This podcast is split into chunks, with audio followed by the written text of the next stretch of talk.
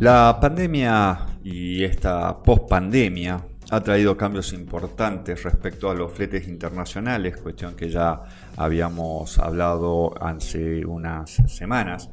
Pero retomamos el tema ya que el 20 de octubre pasado se realizó el primer encuentro virtual de la Asociación Argentina de Logística, ARLO, que tuvo como eje de discusión la situación actual en la Argentina y la crisis global del transporte marítimo que dejó como resultado una gran suba en los costos de los eh, fletes contenerizados. En este aspecto vamos a hablar con Federico Jaime. ¿Cómo estás, Federico? Muy bien, Martín, ¿cómo estás?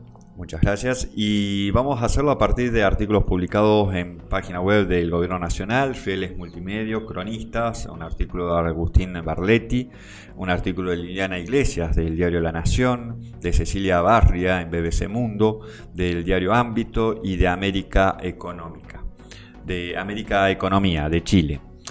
Bien, para este ciclo de conferencia de Arlo eh, se dio comienzo con el presidente, la locución del presidente de la asociación, Raúl Garreta, donde relanzó el Observatorio de Arlo con la misión de desarrollar indicadores de gestión para operaciones logísticas y de las cadenas de abastecimiento.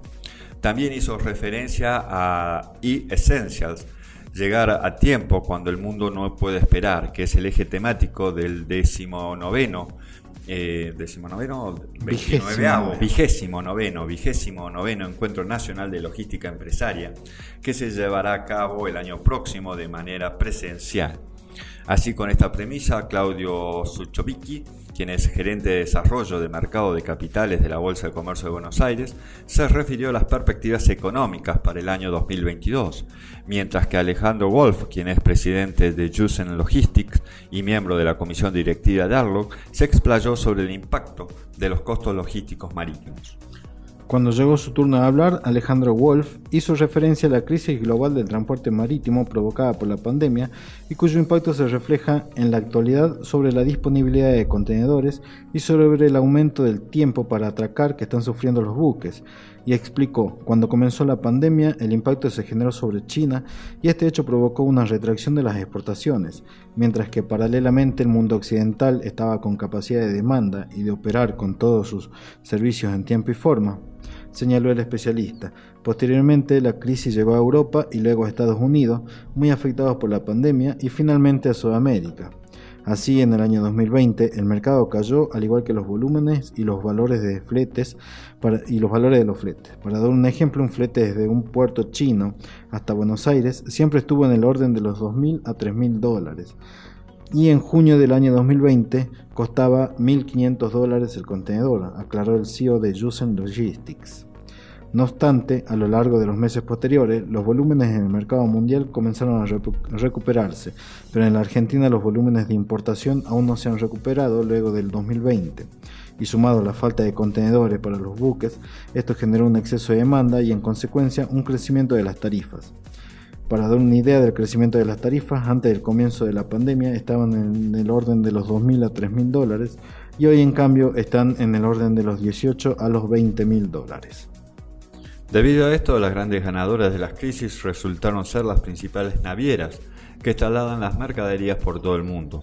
El sector naviero, que registró ganancias por 83.500 millones de dólares entre el año 2000 y 2019, en el año 2021 proyectan ganancias por al menos 150.000 millones.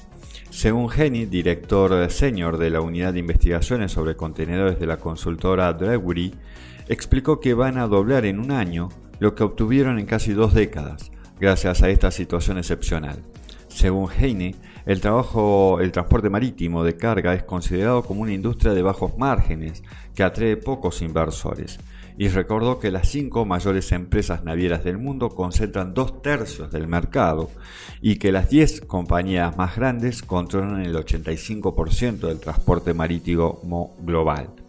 Yo diría, dijo Heine, que el mercado está moderadamente concentrado y que es un sector bastante competitivo. Como hay exceso de demanda por parte de los consumidores y falta de oferta para mover los productos, los precios del transporte marítimo se han disparado. En algunas de esas rutas marítimas más transitadas entre Asia y Estados Unidos o entre Asia, Europa o América Latina, las tarifas han llegado a subir más del 500%. Según datos de la UNTAD, en su revisión del transporte marítimo 2021, destaca que, los crecientes costos del envío de contenedores han sido un desafío para los comerciantes y gerentes de cadenas de suministro, pero especialmente para transportistas más pequeños, que tienen menos margen para absorber los gastos adicionales. Advierte además que el aumento actual de las tarifas de transporte de contenedores aumentará significativamente los precios de importación y de consumo.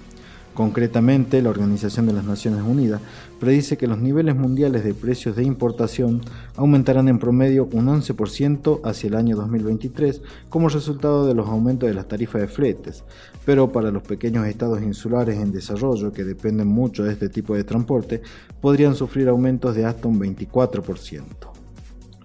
Respecto a los precios al consumidor globales, asimismo, la UNTAD prevé que sean un 1,5% más alto en 2023 si las tarifas se mantienen en sus altos niveles actuales. En el caso de los pequeños estados insulares, este incremento sería de un destacado 7,5% y en los países menos adelantados de un 2,2%. Frente a estas presiones de costos y la disrupción duradera del mercado, es cada vez más importante monitorear el comportamiento del mercado y garantizar la transparencia cuando se trata de establecer tarifas y recargos, recomienda el informe. Este reporte pone sobre la mesa además otros impactos de la pandemia y la crisis de suministro actual de la industria, como los destacados beneficios de las líneas navieras ante las crecientes tarifas del flete. Asegura también que este escenario ha acelerado megatendencias que podrían transformar el transporte marítimo, como la digitalización y la automatización, y ha revivido el debate sobre la globalización y las cadenas de suministros del futuro. Muchas gracias.